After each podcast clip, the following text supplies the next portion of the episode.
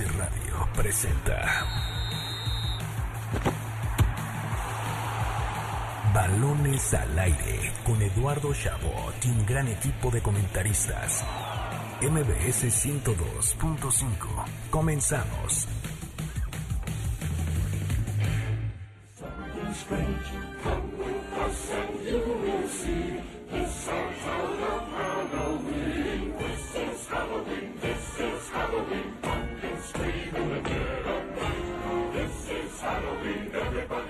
Arrancamos balones al aire en este sábado 31 de octubre del año 2020. Se nos acaba octubre, pero tenemos Halloween, tenemos mucho que disfrutar, mucha actividad deportiva aquí en Balones al aire. Yo soy Eduardo Chabot. Gracias por quedarse con nosotros aquí en el mejor programa deportivo del fin de semana. Saludo con muchísimo gusto y con muchos temas para hablar, principalmente lo que está sucediendo con el Guadalajara, a mi queridísimo Carlos Alberto Pérez. Hola, ¿qué tal Eduardo, Héctor, a todo el auditorio que hoy nos escucha? Feliz de estar aquí una vez más y cerró muy caliente la semana, muy temas muy delicados, sobre todo de Chivas, que ya viene siendo una constante, los problemas disciplinarios con el Guadalajara. Ahora sí tocan algo muy, muy delicado, que bueno, vamos a esperar cómo puede la resolución legal del asunto con, con Dieter.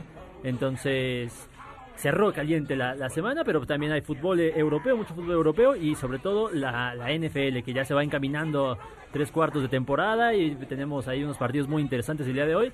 Entonces muy feliz en ese aspecto. Ya lo estaremos comentando también, jornada interesante en el fútbol mexicano, quedan seis puntos en disputa y tenemos América Tigres, Monterrey Cruz Azul, Pumas Chivas, Héctor Hernández, platicamos con Jorge, con Sergio Bernal que estará ya en unos minutos. Aquí se los presentaremos lo que nos dijo el portero, la leyenda de Pumas, sobre esta rivalidad. Dijo cosas interesantes, dijo para él quién era el clásico más importante de estos grandes que se enfrentan. Te saludo con mucho gusto, Eduardo Carlos. Me hubieran dicho que teníamos que venir disfrazados. Me veo raro yo sin disfraz y ustedes. Creí que sí venías disfrazado. Así, no, no, así, me, así me he visto. Ah, Oye, también, ayer el cumpleaños de uno de los más grandes, Diego Armando Maradona, y el 5-0 que le mete Mazatlán a San Luis también es muy curioso, ¿eh? el efecto Boy.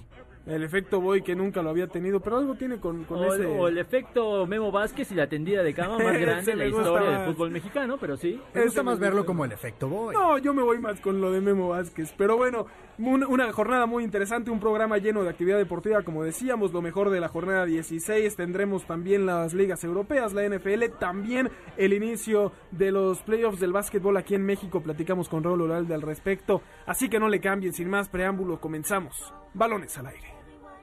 El arranque con Carlos Alberto Pérez.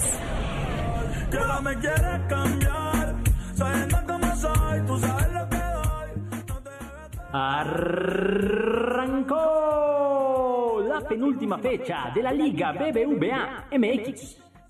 El jueves, Mazatlán despedazó al San Luis 5-0 de visita, resultado que provocó el cese de Memo Vázquez del cuadro potosino mientras que el viernes Necaxa venció al Toluca 3 a 2 con gol de último minuto. ¡Tiro! ¡Gol! ¡Cabezazo! ¡Gol! Zambeso! ¡Mira, mira, mira, mira, mira! ¡Gol! ¡Aristeguieta! Más tarde, Pachuca derrotó a Tijuana 2 a 0 en la frontera y los Bravos de Juárez vencieron en casa al Querétaro 1 por 0.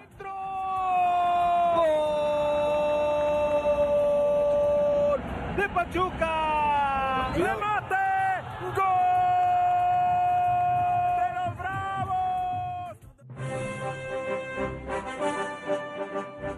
El resto de la jornada continúa hoy. En este momento, el Atlas está jugando contra el Puebla en el Jalisco. Terminando balones al aire, las Chivas visitarán a los Pumas en medio de la polémica extracancha. Y a las 9 de la noche, Monterrey y Cruz Azul se medirán en el gigante de acero. El domingo continúa la actividad con un solo juego. El América recibirá a los Tigres en la cancha del Estadio Azteca y el lunes, León y Santos Laguna cerrarán la fecha 16 del torneo. Así, la penúltima jornada de la Liga Mexicana en balones al aire.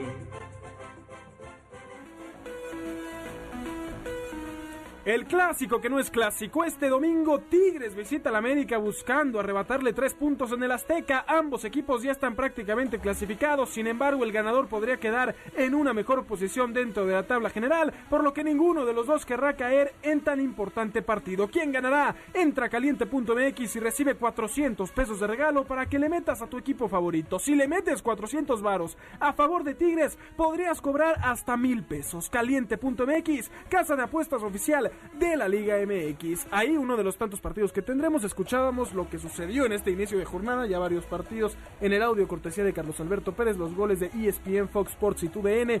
Eh, inició bien la jornada, pero la verdad es que me parece que faltan los platillos fuertes, ¿no? Como decíamos, el América Tigres, el Pumas Chivas y por supuesto el Monterrey Cruz Azul. Cuatro partidos, eh, eh, el, jueves, el jueves uno, el viernes tres partidos, muchísima actividad entre semana, ya nos dejaron, eso hace que el domingo nada más tengamos un solo juego, que va a ser, yo creo que el partido de la jornada, América Tigres, acá en, en la cancha del Estadio Azteca en la Ciudad de México, pero sí, como bien indicas, muchísimos goles y muchos goles a balón parado, no sé si lo notaron, muchísimos goles a balón parado, nada más en el de Mazatlán fueron tres de los cinco que le metió al San Luis, que ya lo mencionábamos en la previa. Eh, eh, podemos interpretarlo como queramos. Un buen efecto de Tomás Boy, que tiene dos ganados, un perdido, me parece. Y. O el problema de, Memo Vázquez, que ya no estaba, ya nadie estaba cómodo en ese equipo de, del San Luis. 5-0 me parece bochornoso. Ni siquiera habla bien de la liga, no, no me gustan ese tipo de, de cuestiones, pero bueno. Bueno, siempre tienes así, ¿no? Tú tuviste al Veracruz tanto tiempo y ahora te vas a quejar de una goleada al, eh, eh, Necaxa. Eso es cierto, pero también... Perdón, al, San Luis, el Necaxa, el Necaxa va muy bien. Eh, lo hablábamos hace unos instantes, lo, impresionante lo, de, lo del Necaxa, ¿no, compañeros? O sea, sí, me parece muy bien. El Necaxa prácticamente ya clasificado también estos 12 de 18. Pero tenemos una jornada con tres partidos y me vienes a hablar del Mazatlán y del Necaxa. Héctor, por favor, ponlo en su lugar. hay, que hablar, hay que hablar del partido importante, el cuarto contra el quinto. América contra Tigres. Si hoy se acabara la, la liguilla y tuviera el formato que tenía antes, estos dos equipos se enfrentarían, ¿no? Ahora se van a enfrentar por ver quién avanza directo a cuartos de final. Va a ser un partidazo. Para mí, los dos equipos llegan un poco a la baja. Ahí Sí, el América consigue una victoria, pero sufrida contra el Atlas en los últimos minutos. Y Tigres que viene de empatar a uno contra Bravos. Y unos Bravos que no tenían a Marco Fabián. Entonces, va a ser. Ay, Marco Fabián, este, este, no es el 2016. Pero es el mejor refuerzo, es el refuerzo estrella de Bravos. El eh, refuerzo estrella en redes, creció muchísimo. No sé si vieron por ahí algunas noticias. Impresionante el impacto mediático que tuvo Marco Fabián. Pero bueno, ese es otro tema, como bien mencionaba. Tigres sí, vienen de empatar contra Juárez, pero oigan, antes de ese partido contra Juárez, eh, Tigres acumulaba cinco partidos sin recibir gol, además de puras victorias. Y tiene siete partidos sin perder, porque termina empatando, diez goles Guiñac le ha hecho al América, doce partidos tiene Tigres haciendo gol, o sea, va a ser un juego de goles. Yo espero que sea un juego de goles, porque luego nos ha quedado también a deber el, América Tigres. Ya se ha hecho esta rivalidad importante. También creo que va a haber goles porque regresa Guillermo Ochoa. sí, qué duro. Y eso que tú no, es, es, el mejor arquero de México, pero no es, un hecho que cuando con, él o sin él, el América va a recibir goles. Por la mala defensa, porque tiene una defensa muy, muy vulnerable. Sí, lo bueno aquí es que ya vamos, bueno, nuevamente va a contar Miguel Herrera con, con Emanuel Aguilera y con Sebastián Cáceres, porque sin ellos se vio francamente mal. Pero bueno. ¿Quieres un dato muy interesante? A pesar de esta gran rivalidad que han creado América y Tigres, de los últimos nueve partidos entre ellos, el América solo ha perdido uno.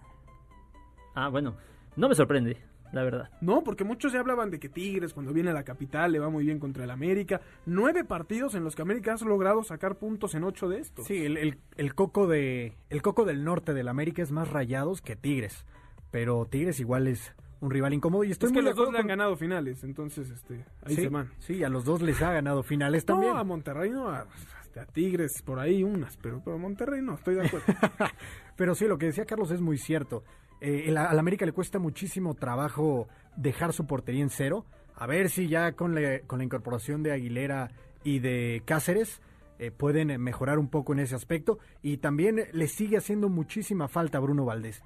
Lo que era Bruno Valdés para el América, aquí se, se, se demostró porque sí es otro equipo totalmente distinto. Incluso como líder, ¿no? O sea, la parte emocional. Sí, porque eh, el capitán venía siendo Henry Martín. Claro, 27 goles tiene el América en este torneo, es la mejor ofensiva. Y defensivamente no es el mejor, Tigres viene haciendo muchos goles, o sea, espero yo que sea un partido muy atractivo porque las estadísticas dictan que sea así. Eh, me parece que un poco para poner a la gente en contexto de qué se está jugando, ¿no? Eh, León es líder y ya nadie lo alcanza. León puede perder lo que quiera y ya nadie lo alcanza. Hay que recordar que clasifican 12 pero cuatro llegan directo, digamos, a los cuartos de final y del 5 al 12 pelean por entrar a la liguilla, a esos cuartos de final. Me gustaría matizar, ¿no califican 12? Eh, es decir, a la liguilla van a calificar 8, pero sí 12 entran eh, directo al repechaje, por así decirlo, ¿no? Los cuatro primeros. No 12, porque los cuatro primeros no juegan el repechaje. Los cuatro primeros van directo a liguilla y del 5 al 12 van a repechaje. Exactamente. Ahora, León ya tiene asegurado su, su, lugar. Quedan tres, ¿no? Que se van a disputar entre Cruz Azul, Pumas, América, Tigres y Monterrey. Eh, o sea, dos de estos no, no, no llegarán a, tendrán que jugar el repechaje. Es, muy interesante porque además tienes duelos, por ejemplo, Chivas juega frente a Pumas y la última jornada frente a Monterrey, ¿no? Que también este, pues ahí necesitarán sacar puntos. El único que hoy puede definir su futuro de estos es Cruz Azul. Si Cruz Azul le gana hoy a Monterrey, se clasifica ya directo a, a la liguilla, sería el segundo invitado, digamos, de estos cuatro. Eh, pero Pumas y América también tienen la necesidad de ganar para que no se les compliquen se les compliquen las cosas. Y del otro lado de la tabla, que también es importante mencionarlo, ahora que el Atlas va perdiendo 1-0 con el Puebla, eh, eliminados ya están el San Luis, el Querétaro, Atlas sigue perdiendo y Tijuana, ¿no? O sea que quedan eh, Puebla, que con la victoria llegaría al lugar 13, y Mazatlán, quienes tratarán de alcanzar a Juárez en el lugar 12. O sea, del 11 para abajo ya están todos clasificados. Queda un lugar para el repechaje. Claro, claro. Que, me, parece que Toluca todavía podría quedar fuera, ¿no? Eh, con una combinación de, resultados al, final. Claro, pero, se ve complicado. Se, ve complicado. Y Tijuana, que va contra Rayados, un partido difícil, también me parece. No hay nada que hacer para Tijuana ya. Yo creo que ya lo podríamos ir descartando. Sí, sí, Tijuana ya, además ha tenido un torneo terrible, ¿no? Ni, ni merece pasar, ¿no? Ahí Mazatlán a ver si logra hacer algo eh, con este gran momento que están viviendo con el jefe Boy. Ahora, eh, ¿se espera mucho del América esta noche? O sea, ¿ven América como favorito frente, frente a Tigres? Eh, no, no estoy seguro si nombrarlo favorito. Mañana cinco y media, eh, perdón. Más, allá de, la, obligación que tiene de ganar, no creo que sea favorito porque enfrente está uno de los equipos que mejora, cierra históricamente los, torneos y que además también se crece contra rivales como el América. Ahora, es un hecho que el América tiene la obligación de ganar porque además eh, esto ya, no lo mencioné eh, cuando terminaste de decir todo lo que puede pasar todavía en la última fecha. Este nuevo sistema de clasificación a la Liga MX despertó algo que muy pocos esperaban y es que hubiera esta competencia por los primeros cuatro lugares, ¿no? Como que todos nos fuimos con la inercia, no, van a calificar 12, cuando ya estén definidos los primeros seis ya todo va a ser eh, una porquería, no sé, y al final sí despertó este sentido de, de de competencia, sobre todo en los clubes poderosos como el América, Tigres. Por ese, en ese sentido yo sí espero que, sea un partidazo y también creo que el América debería de salir a ganar. Y, que lo, tal vez lo dijimos en un inicio del torneo, que el torneo iba a ser mediocre porque muchos podían clasificar, pero que la recta final iba a ser emocionante porque iban a haber muchos equipos teniendo todavía algo en juego. Ahora, eh, yo te pregunto, Héctor, ¿conviene pasar directo a cuartos de final? O sea, tener una semana de descanso o de falta de actividad realmente es beneficio para estos equipos? Yo creo que ante la mirada de los aficionados sí. Y eso es lo que les iba a comentar, porque si pones en la balanza, equipos como América arriesgan mucho, arriesgan más de lo que pueden ganar yéndose a repechaje, porque si tú te enfrentas en un repechaje y sales mal y pierdes, es todavía un fracaso peor a que si hubieras clasificado en octavo con el formato anterior, ¿no? Entonces, es, es, mucho que perder y poco que ganar para equipos como Rayados, como Tigres, como Pumas, como América, que están ahí en el limbo, ¿eh? Que pueden quedar dentro de los primeros cuatro o pueden quedar dentro de los del 5 al 8. Entonces, digo, ahí, por ejemplo, Chivas va a pelear por estar eh, más arriba y poder jugar el repechaje en casa, pero estos equipos que acabamos de mencionar, sin duda, se le están jugando. Claro, y además juega este factor de que ya te calificaste en los primeros cuatro lugares y por ahí esperas alguna que otra sorpresa que se dé en, los de repechaje, que por ahí el 11 o el 10 se, llegue a, clasificar. para que el en este caso, ¿qué sería?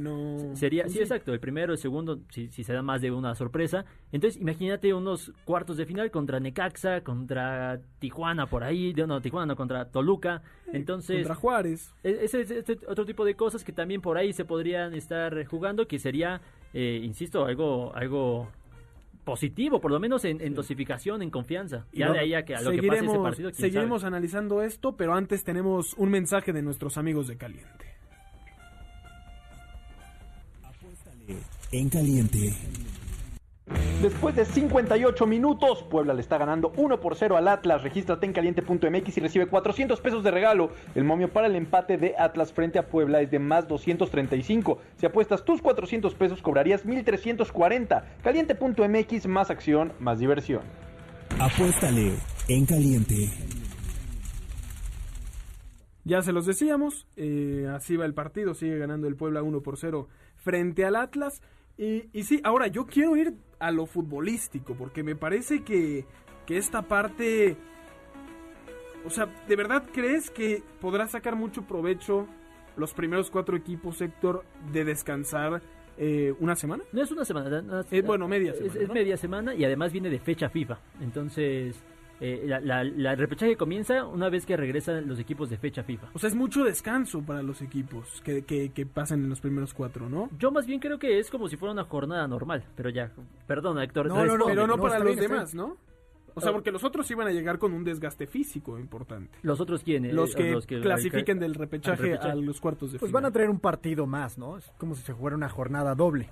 Entonces, Exacto. no, a mí me parece que no, ¿eh? no es, no es mucha la diferencia entre jugar un partido antes y guardarte hasta cuartos de final, pero lo interesante aquí va a ser ver la presión con la que se juega el repechaje, porque vuelvo a lo mismo, los cuatro de abajo, los que cierren de visita, van a tener muy poca presión. Ah, Es un solo eso- juego, ¿verdad? Sí. Y eso en lo futbolístico sí puede ser un factor determinante, el jugar sin presión, el, el poder tirarte un poco más atrás y que sea eh, los primeros, o sea, Tigres, ya sea América, Rayados, los que tengan esa obligación, me parece que ahí va a haber, va a haber resultados sorpresivos. ¿Pesa la localía, Carlos? Teniendo en cuenta que lo que hemos visto este torneo, donde no han habido aficionados, donde no, no es esa misma presión que existe cuando hay gente. Yo creo que sí pesa, pero si con gente pesa un 100%, sin gente va a pesar un 30, un 40 a lo mucho por ciento de, de- peso el hecho de jugar de, de local. Entonces sí, sí va a, influir o va a tener menos mérito aquellos que, que terminen en la primera parte de la, del, del repechaje, ¿no? Eh, pero yo quería mencionar que entre más se acerca este, esta repesca, más ganas me dan de verla. Y, y era lo que mencionábamos, yo llevo pensando cuatro o cinco meses que esto, a final de cuentas, no sé si le está haciendo bien o mal al, al fútbol mexicano, pero por lo menos llegando a esta, a este, a este punto del calendario, la verdad es que sí me emociona un le, poquito. le hace mal. Yo comparto la emoción. Me parece que es muy interesante tener partidos eh, o, o series a un solo partido de, de matar o morir. eh, pero deportivamente, te llegó un mensaje, Carlitos, aquí nos llegó un mensaje. Este, deportivamente es, es, es malo, ¿no? Porque finalmente le estás dando oportunidad, perdónenme la vida, pero Juárez lleva cuatro partidos ganados. Juárez puede pasar a la liguilla, al momento importante, al repechaje del fútbol mexicano, con cuatro victorias en 17 partidos. O sea, mediocridad totalmente, ¿no? Al- al- bien al fútbol mexicano no le hace. Esa, esa es la palabra, sí coincido, es mediocre, pero a final de cuentas, por lo menos le metiste algo de, de sazón a la, a la parte baja de la tabla. No la parte baja, en los digo, últimos lugares. parte de la emo- de emoción, totalmente Sí, de sí, claro, pero entonces, a ver, sí va a ser mediocre si se califican, estoy de acuerdo, pero eso no los convierte en campeones. A final de cuentas van a tener que demostrar ya en el repechaje y luego en la liguilla tener ese equipo eh, capaz de, de- de competir por el título, algo que francamente no van a hacer. No van a ser campeones, a- aunque se meta el, el 12, por lo menos el 12 y el 11 no, no van a ser campeones. o- ¿Tú no ves a Toluca sacándole un resultado a Pumas? No, para nada. La defensa de Toluca es lo más endeble que he visto en la Liga MX después del América. Pero, pero Qué sí. duro. Son muy duros con el América, eso quería ir Es, es la exigencia, ¿no? Ya ves que está muy de moda exigirle muchísimo al América. Sí, pero por favor, lleva ocho victorias en el torneo, ahí ha estado. Yo sé que no ha jugado espectacularmente, pero si América termina siendo campeón, Miguel Herrera podrá, podremos criticarle No, lo que no, sea. Nadie está hablando de eso, Eduardo. Nadie está hablando. Claro que. que- Semana a semana vienen y dicen ganó el América, pero otra vez no nos convenció. Pues así debe de ser y, a- y así debe de ganar. O sea, a final de cuentas tiene que ganar. No va a convencer hasta que eh, Miguel Herrera den la. Pero yo creo que ese, es- ese es otro tema. Eduardo. No está Viñas hoy, ¿eh? Ah, eso es un tema muy, muy importante. No está Viñas. Porque para mí es el eje, el eje fundamental de, de este equipo. Como lo mencionamos, e- este se divide en, tre- en tres distintos. eh, so- en tres dist- distintas zonas. Guillermo Ochoa en la portería. Me parece que antes era Bruno Valdés, ahora se comparte Aguilera Cáceres y, y Richard Sánchez. Y arriba está Federico Viñas. Creo que eh, en ellos cuatro se divide, se, bueno, cae el gran peso futbolístico de la América y el hecho de que no esté Viñas va a pesar muchísimo, porque aparte, ¿quién lo va a suplir? ¿Roger Martínez? ¿Giovanni Dos Santos? Sí, complicada la situación, la verdad, también porque no está Benedetti tampoco, ¿no? Entonces, eh, a ver qué sucede ahí. También el otro partido, ya hablábamos de Cruz Azul, el único que tiene en sus manos Héctor poder clasificarse ya entre estos cuatro. Eh, me parece que tiene una visita que, que, en números no se ve tan complicada, porque desde que se creó el estadio BBVA solamente han perdido una vez los eh, dirigidos por Siboldi en, en, este estadio. Siboldi tiene tres victorias en tres partidos, eh, o bueno, más bien no ha perdido frente a Mohamed en las veces que se han enfrentado. No, estadísticamente viene bien esto para Cruz Azul. Ahora, Monterrey en casa es fuerte, aunque me parece que por la situación, Monterrey juega el miércoles la final de Copa MX frente a Tijuana, donde deberían de ganar. No sé si de verdad, o sea, no quiero creer que Monterrey con el plantel que tiene va a dejar ir la oportunidad de, conseguir acercarse a la clasificación porque tiene partido a media semana, pero recibe a un Cruz Azul que sabe que este es un partido que lo clasifica directo.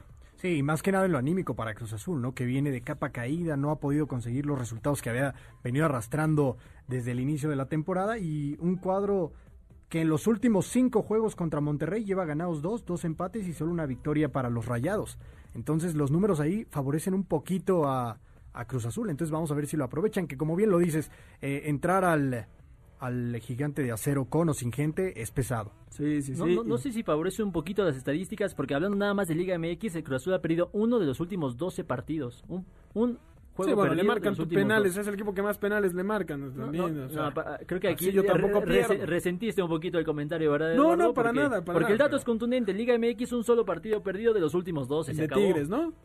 ¿Cómo? Perdón, Cruz Azul Monterrey. ah, de, entre Cruz Azul y eh, Monterrey. Sí, Liga MX. Sí, no, no, eh, eso lo entiendo. Y llevan 27 partidos seguidos haciéndole gol a Monterrey. Eh, pero no me parece que si tú me dices quién es el favorito en este partido, Cruz Azul sea el claro favorito. No importa si nunca has escuchado un podcast o si eres un podcaster profesional. Únete a la comunidad Himalaya. Radio en vivo. Radio en vivo. Contenidos originales y experiencias diseñadas solo para ti. Solo para ti. Himalaya. Descarga gratis la app. Yo creo que sí es el claro favorito, porque además... Sobre Monterrey en casa es, de es correcto que no venía de un, de un buen momento futbolístico de Cruz Azul, pero contra Guadalajara por lo menos se vio esta sinergia positiva nuevamente. Vemos a Pablito Aguilar un poquito más metido ahí en, en, la central de Cruz Azul y además acompañaron la doble punta, te hicieron caso, eh, eh, Héctor, no fue Santiago Jiménez, pero sí fue otro delantero centro y fue Milton Caraglio que además lo hizo bastante bien. ¿Contra quién? Contra el rebaño sagrado de Chivas de Guadalajara. Sí, tienes razón, porque antes venían de perder con Tigres y perder con Toluca, que para ti es la defensa más endeble, y no le hicieron un solo gol a los Diablos. Lo de Toluca puede ser un accidente, lo de Tigres, lo mencionado, es un candidato al título, eso puede pasar. Tenía que reponerse. Y Monterrey también es un candidato al título, y vuelven a ir a la misma ciudad. Sí, pero ¿hace cuánto que Monterrey no juega bien, Eduardo? No, bueno, que Cruz Azul tampoco lo hace? Rayados viene de hilar cuatro victorias seguidas. El último partido que perdió fue contra Rayados, el clásico regio. Entonces, sí, contra Tigres, perdón, el clásico regio. Entonces, viene de cuatro victorias. Eso me parece todo lo contrario a Cruz Azul, que viene sí de ganarle a Chivas, pero viene de dos derrotas y un empate. Hoy gana Monterrey, Carlos. Te lo estoy diciendo desde ahorita. Hoy, hoy Cruz Azul no va a asegurar su, su pase. que, Cruz Azul se debe de crecer con estos equipos, ¿eh? Porque ya. Demostrar. Le toca, le toca ganarle a equipos importantes, ¿no? Y sacábamos una nota en MBS noticias en la semana de lo que sucede con Chivas, ¿no? Que de los 20 puntos que tiene, 22, 17 han sido con los que ocupan el lugar 11 para arriba y solo 5 han sido entre los primeros 10, que es la victoria sobre Tigres, un empate con León y un empate con Pachuca. Es importante saber a qué equipos le ganas para saber tu nivel. Creo que Cruz Azul, después de haber caído con eh, Tigres, tiene la necesidad de demostrar que sí está para poderle ganar a un equipo similar como lo es Monterrey. Sí, no, totalmente de acuerdo, tiene la necesidad. Yo, yo digo que parte como favorito, pero eso no quiere decir que no pueda ganar el Monterrey, ¿no? Claro que puede ganar, tiene la plantilla para hacerlo, pero sin embargo yo me quedo con el Cruz Azul. tiene que, tiene que demostrar, tiene que demostrar. Muy bien. por primera vez por lo menos. No está Rafa Vaca. Uy, vaya baja impresionante lo que se va a perder el Cruz Azul. Rafa Vaca ya no, no, lleva jugando creo que los últimos cinco partidos. nada más lo, ponía ahí en el panorama para que la gente que no lo sabía. No, no, está bien, está bien. Eh, entonces, ¿tú con quién te vas, Héctor? Yo me voy a ir con Cruz Azul. ¿También? Sí. Bueno, nada más la próxima semana. Por favor, la próxima semana lleguen. Eh, ofrezcan una disculpa al aire por estar diciendo, dar estas falsas esperanzas. Eh, me parece que sería Lo mismo sería espero. justo, ¿no? Lo mismo espero. Totalmente. Yo sé que va a ganar Monterrey, yo se los estoy diciendo desde ahorita. Y el otro gran partido es el eh, Chivas Pumas, que me parece mm, tiene más sabor fuera de la cancha que dentro por lo que está sucediendo con Chivas. Me parece un tema importante, quizás el más relevante en estos momentos por, por lo, lo cerca que, es, que, que, que está lo que aconteció con Dieter Villalpando, a quien pues se le acusa de hacer eh, cosas ilegales eh, al haber salido de fiesta, ¿no? Junto con otros jugadores como la Chofis y, demás, y que bueno, están separados por el club. Yo aquí creo, y quiero saber su opinión, Carlos, mm, cuando multaron a Alexis Vega y a Antuna por irse de fiesta, cuando estaban en cuarentena, eh, los perdonaron, hicieron goles, se volvieron jugadores importantes, y aquí me mencionabas eh, que hicieron lo correcto, que se repusieron y que ahora, eh, que qué bueno que los perdonaron porque en la cancha importantes para Chivas y que sí se notaba cuando no estaban en la cancha. Ahora, para mí, el haberles perdonado tan rápido el castigo a estos jugadores sentó el precedente para que ahora estos nuevos elementos de Chivas digan yo me puedo ir de fiesta y hago lo que se me antoja. O sea, no digo que Chivas tiene que ser eh, el papá de los jugadores, ya están grandes, pero sí, cuando representas a esta institución, la institución tiene que poner límites ante estas actitudes. Que Molina dijo, ¿eh? Perdónalos y si hay otra, me voy yo. ¿Te acuerdas? ¿Se acuerdan? Y no ha Cuando salido. pasó lo del tamarindo y esto que se fueron Vega y Antuna, él dijo, perdónenlos y si vuelve a suceder algo, el que se va soy yo. Entonces ahora es una situación bien delicada. Y es no hay, peor todavía, porque no hay- ahora hay, algo ilegal, no es solo me fui de fiesta, ¿no? no, Ahora hay no una hay mucha, no hay mucha información tampoco, entonces nos tenemos que ir también cautelosos Sí, en ese por eso sentido. no estamos acusando a nadie todavía. Dieter tiene problemas legales, se ve involucrado López, el Gallo y Alexis Peña, que tampoco van a estar. Se le suma, se le suma la baja de Víctor Manuel Bucetich y Sergio Almaguer, la del Pollo Briseño y la de Saldívar por COVID, Macías. la lesión de Madueña, la lesión de Macías. Es un equipo Si de Pumas Chivas no gana hoy, A ver, que viene disminuido. Ya, ya están las alineaciones, el que arranca es Vega. En Vega lugar en de, lugar. en lugar Sí, de Macías. tenía que ser, tenía que ser. Sí, claro. De, de los, de los nombres que mencionaste, hablando es- específicamente de lo que sucede dentro del terreno de juego, la verdad es que de- sí son muchísimas bajas y claro que le va a restar profundidad de, de- de- al plantel, en, por lo menos hoy contra Pumas, pero solamente dos titulares. Estábamos hablando de José Juan Macías, que sí no vivía el mejor de sus momentos, pero pues era lo que más se rescataba, por, por así decirlo, de, de Guadalajara. Y eh, Dieter Villalpando. Entonces, pero por ahí está el Nene Beltrán, por ejemplo. No, no es que se quedan co- completamente indefensos. Me parece, sí estoy de acuerdo que no va a tener una profundidad de plantel necesario para un, para un partido de máxima exigencia, pero tampoco va a arrancar con 11 desconocidos. Entonces, bueno, en ese, en ese sentido quiero, quiero no poner tantas excusas al Guadalajara. Creo que la que más pesa sería la de Bucetich en el banquillo. Sí, que por cierto es interesante, ahí también se los dejamos en la página de MBS, la entrevista que le habíamos hecho previo al torneo, cuando no tenía equipo, y que él decía, yo este torneo prefiero quedarme en casa, resguardarme eh, y no ponerme en riesgo ante la pandemia. Al final llegó la oferta de Chivas, no pudo decirle que no, y hoy está contagiado. Ahora, ¿le vamos a quitar mérito a Pumas si gana Héctor por la situación que, que vive Chivas? Para nada, ¿eh? Porque bien lo decía Carlos, no, no son los no son jugadores tan fundamentales en su once titular. Les leo rápido la alineación. Sale con Gudiño en la portería, Sánchez, Mier, el Tiva Sepúlveda, Miguel Ponce. En la media cancha, Molina con el Nene Beltrán, el eh, Canelo Angulo por izquierda, Brizuela por derecha, arriba Antuna con Alexis Vega.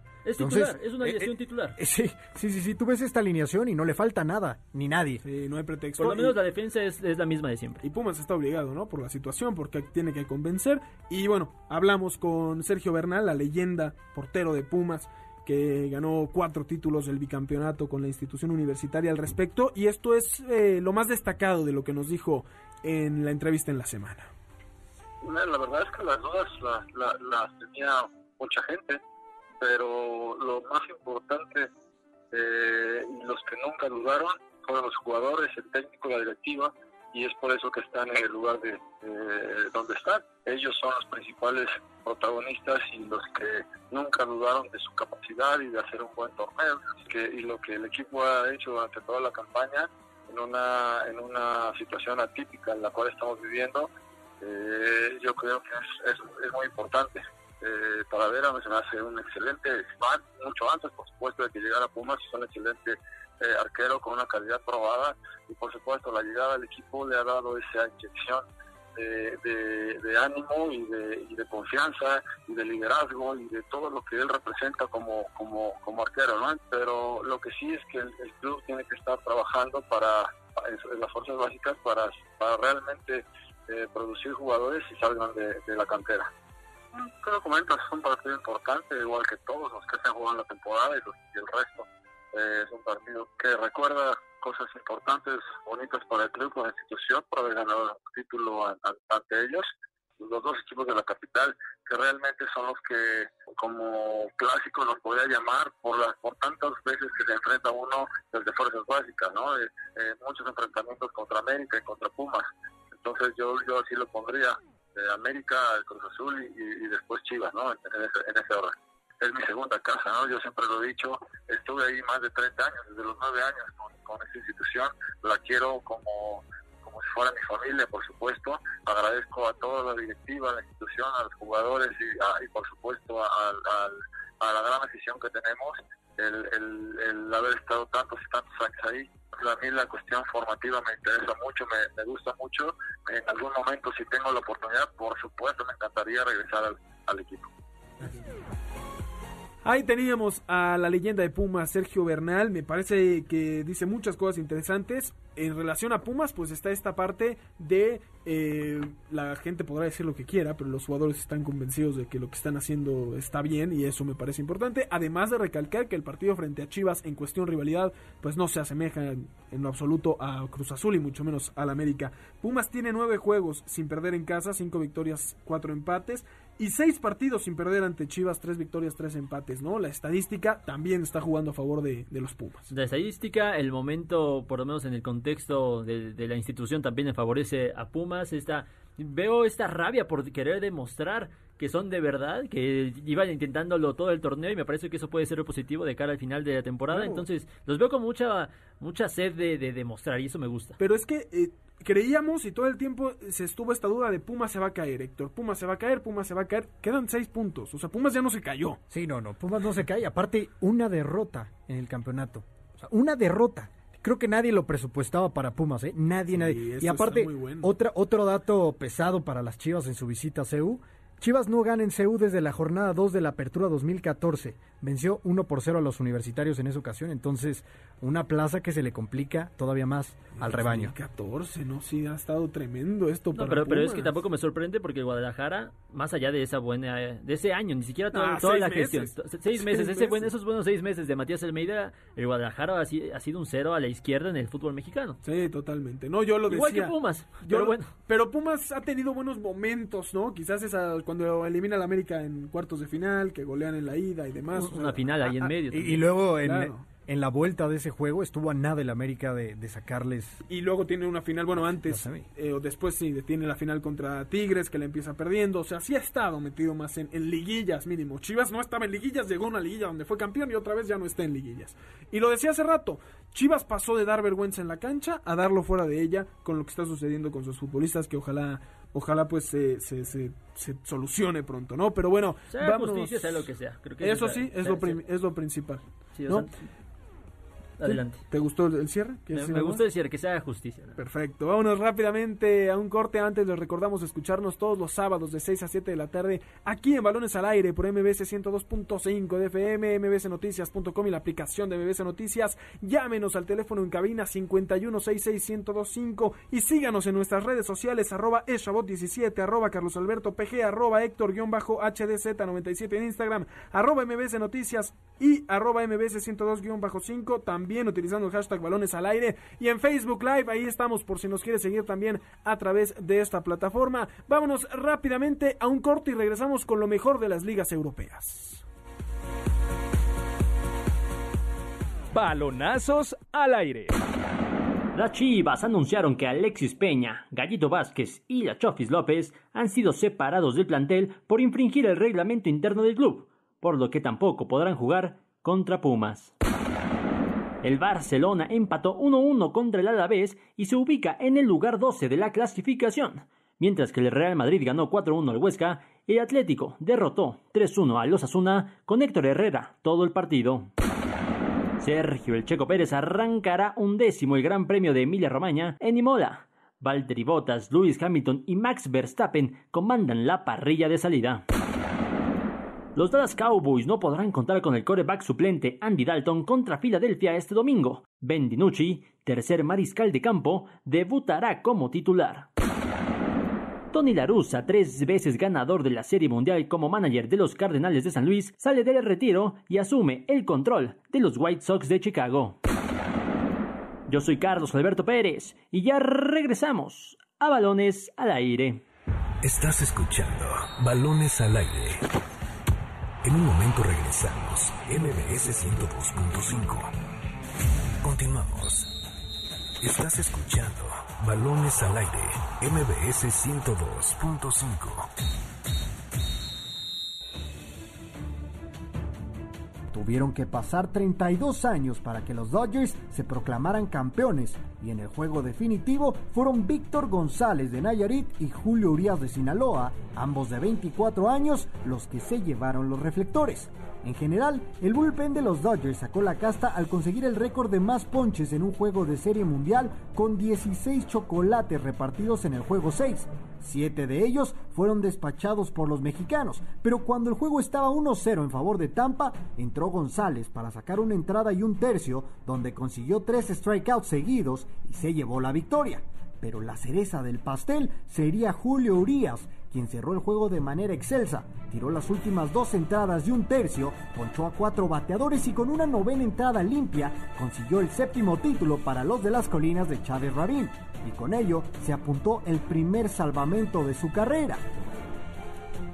Es así, como en un momento estos chicos nos hicieron vibrar y olvidarnos de todos los males para festejar y gritar como solemos hacerlo cuando triunfa un compatriota en el extranjero.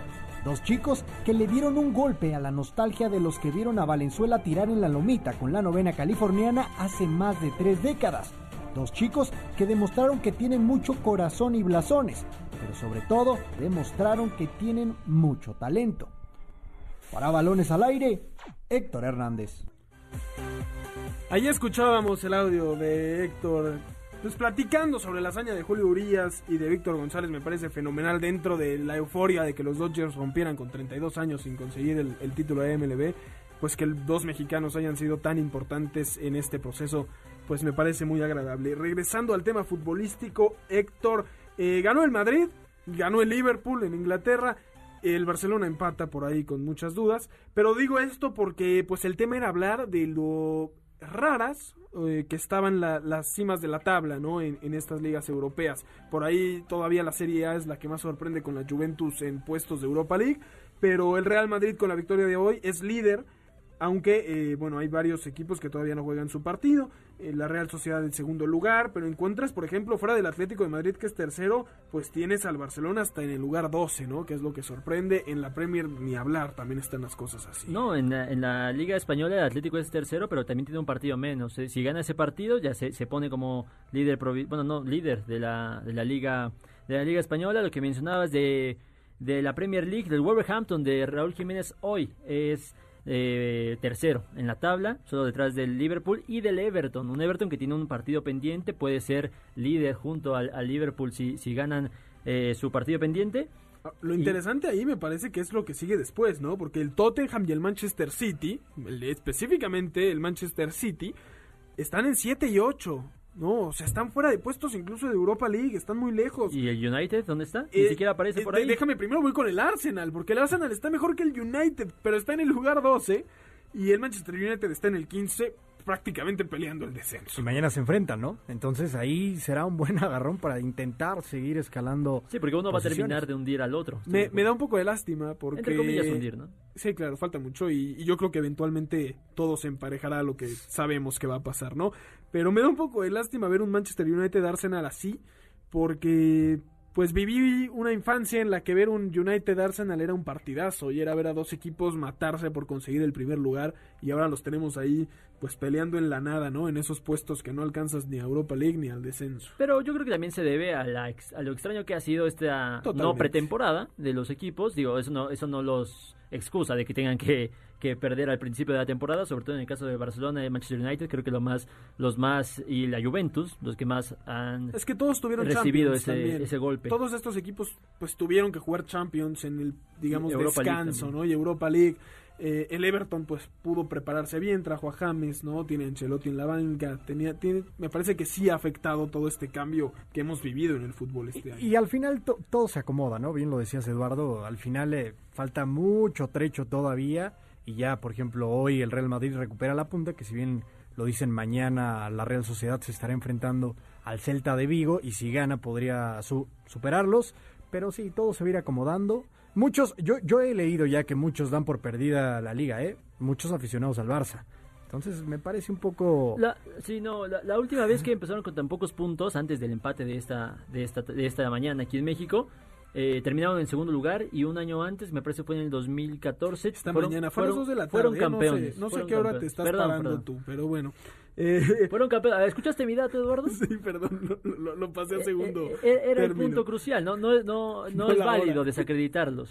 No, para nada, y me parece que con la salida de Bartomeu va a ser muy interesante también la parte emocional de lo que pase fuera del campo, ¿no? Habrá que ver qué decide Messi, si cuando se decida quién es el nuevo presidente, Messi dice, ahora sí me quedo con el equipo porque ahora hay inversión, porque ahora hay algo, y eh, que eso pues sea un grado de motivación extra para el club, sí, ¿no? ¿no? lo mencioné, eh, no sé si haya inversión, el, Barcelona atraviesa un momento muy, que se carga. Muy, muy complicado en este momento, tiene que reducir la masa salarial en 190 millones de euros en el transcurso de la próxima semana, si no va a entrar en un problema muy severo en el que podría entrar en una crisis institucional, eh, la peor de toda su historia, ¿no? El legado de Bartomeu, en resumidas cuentas, también propiciado también por, la, por la pandemia, pero delicado la situación del Barcelona. Esta semana va a ser crucial para el futuro del Barcelona. Estén atentos a, nuestros, a, mbsnoticias.com. Yo sé que me van a matar por lo que voy a decir, pero Bartomeu se pudo haber ido mucho mejor. Posiblemente hubiera sido mucho más criticado, pero mínimo se hubiera ido mucho mejor si hubiera aprovechado para vender a Messi como opción para saciar la deuda y decir, saqué a Messi porque ya no quiere estar con nosotros, pero económicamente ahora sí, ya estamos recuperados y vamos a traer fichajes y así me voy. Es complicado, es complicado hablar si no sabemos muy bien cómo funcionan las finanzas de un equipo, porque se habla, no te lo puedo confirmar yo, de que sí, supongamos que aceptaban la oferta de Messi, 100 millones de euros, te dan tres jugadores y te deshaces de un salario que ronda los 80, 90 millones de euros al año. Pero ¿cuánto te genera Leo Messi en términos de comercialización? lo, platicamos con Javier Cabestani hace unos meses. Y han salido cifras alrededor de 300 millones de, de euros los que te genera Leo Messi el hecho, por el hecho de pertenecer a tu plantilla. Pero no sabes quién hubiera llegado como refuerzo. pero, nadie se va a acercar. A ver, una pregunta. ¿Ustedes ven a Messi a futuro con el Barcelona? O sea, después de esta temporada. Yo, lo veo en el City más que nada. Yo lo veo en el Barça después de la salida de Bartomeu, porque Barcelona es su familia. Te, deja tú el, tema de, de futbolístico. Y tiene 34 años también. Yo lo veo en el City con yo, Pep Guardiola. Yo también siento que se va a Inglaterra con al City y siento que va a hacer las cosas bien. Y un Bartomeu que se va con 13 títulos que dejen la vitrina en blaugrana. Entonces, se dice fácil, pero no, no lo es. Y recordar que llega, gana el triplete, por eso lo rectifican en las en las elecciones y después cuatro ligas, cuatro copas del Rey, dos supercopas de España, una Champions League, una supercopa de Europa y un Mundial de Clubes. No estoy diciendo que, que hizo las cosas bien o que su salida es injusta ni nada. Pero pudo ser mucho peor. Solo digo que pudo ser mucho peor. Que Yo más bien creo que, creo que alcanza a, agarrar un poco del legado de una buena directiva, que todavía fue la de Joan Laporta. Eh, y le, exprime el último triplete, porque eso llega en el primer año, y a, partir de ahí es una decadencia tremenda, donde se incluyen tres, tres eh, humillaciones históricas en Europa. Eh, y el problema de Leo Messi y el problema eh, imputaciones legales, Héctor, está investigado por la Policía de Cataluña por corrupción al interior del club. Lo, pero, hecho fuera de la cancha también le impactó mucho más, ¿no? Yo sé que estos golpes de lo que sucedió en Champions en los últimos años, la goleada del Bayern, pues fueron eh, eh, la cereza en el pastel, pero lo que sucedió con Neymar, todas las tranzas que hubo en las, este tipo de transacciones y demás, me parece que también cavaron su tumba. Sí, no, y lo que decía yo nada más es que, sí, una gestión mala, sí, manchada, pero con arriba de dos títulos por temporada. Eso fue lo que promedió Bartomeu. Eso es cierto. Bueno, vámonos a un último corte. Antes les recordamos escucharnos todos los sábados de 6 a 7 de la tarde aquí en Balones al Aire por MBC 102.5 de FM, mbcnoticias.com y la aplicación de MBC Noticias.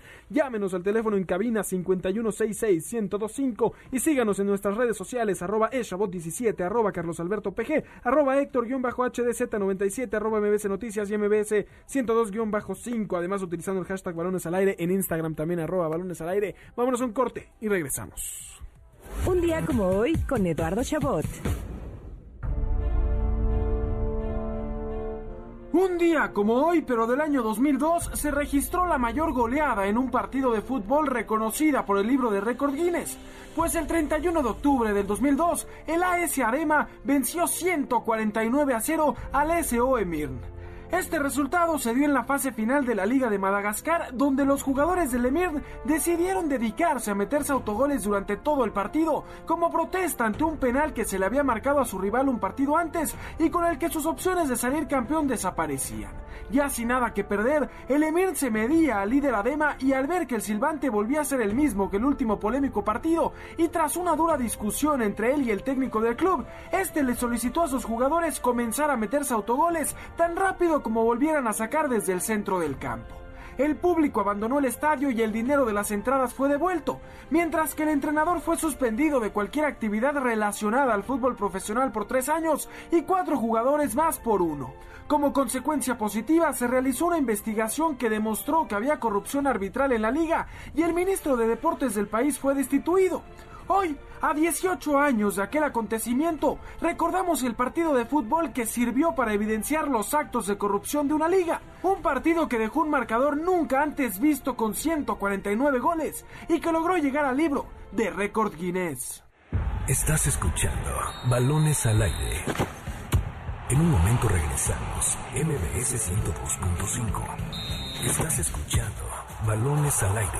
MBS 102.5. Deporte Palomero con Jessica Kerbel. En las últimas semanas hemos repasado algunos de los episodios de la serie de Netflix, El Manual de Juego, Lecciones de un Entrenador, pasando por las historias de Doc Rivers, Jill Ellis y José Mourinho.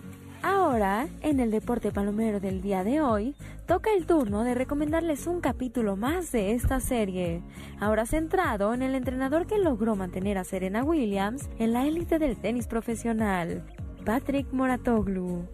A través de la media hora de duración de este capítulo, Moratoglu cuenta cómo logró aprovechar lo tímido que siempre fue para convertir esa debilidad en fortaleza, aprovechando su gran capacidad para observar. Entrenador de más de 40 jugadores rankeados en el top 100 de la ATP y ganador de cuatro premios al coach del año, Moratoglu cuenta cómo fue aprendiendo de sus errores para irse convirtiendo cada vez más en el fenomenal entrenador que es hoy.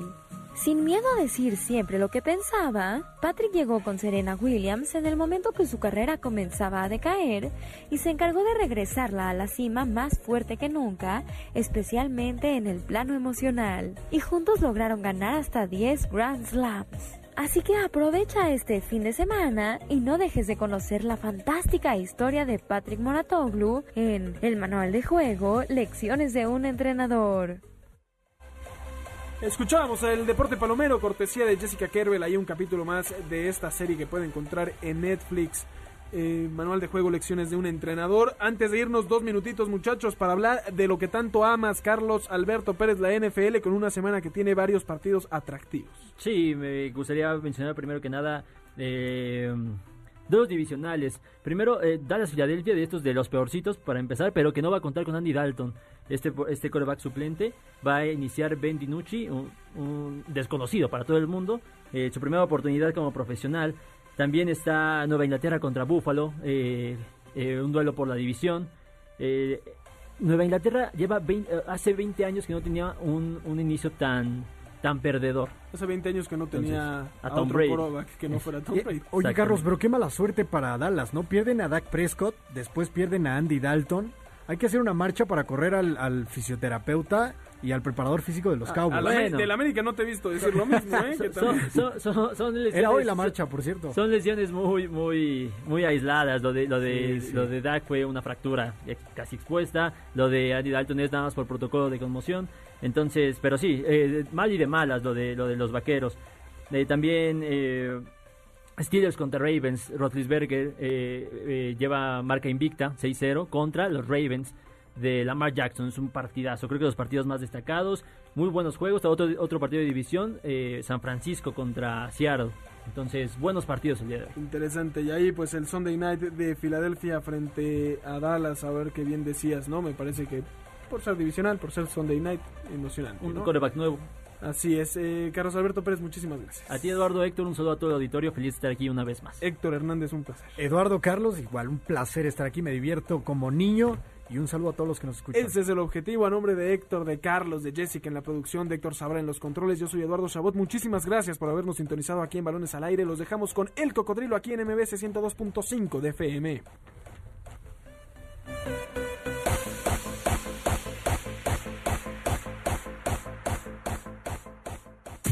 MBS Radio presentó Balones al Aire. Con Eduardo Chabot y su equipo de comentaristas. Nos escuchamos el próximo sábado a la misma hora. MBS 102.5.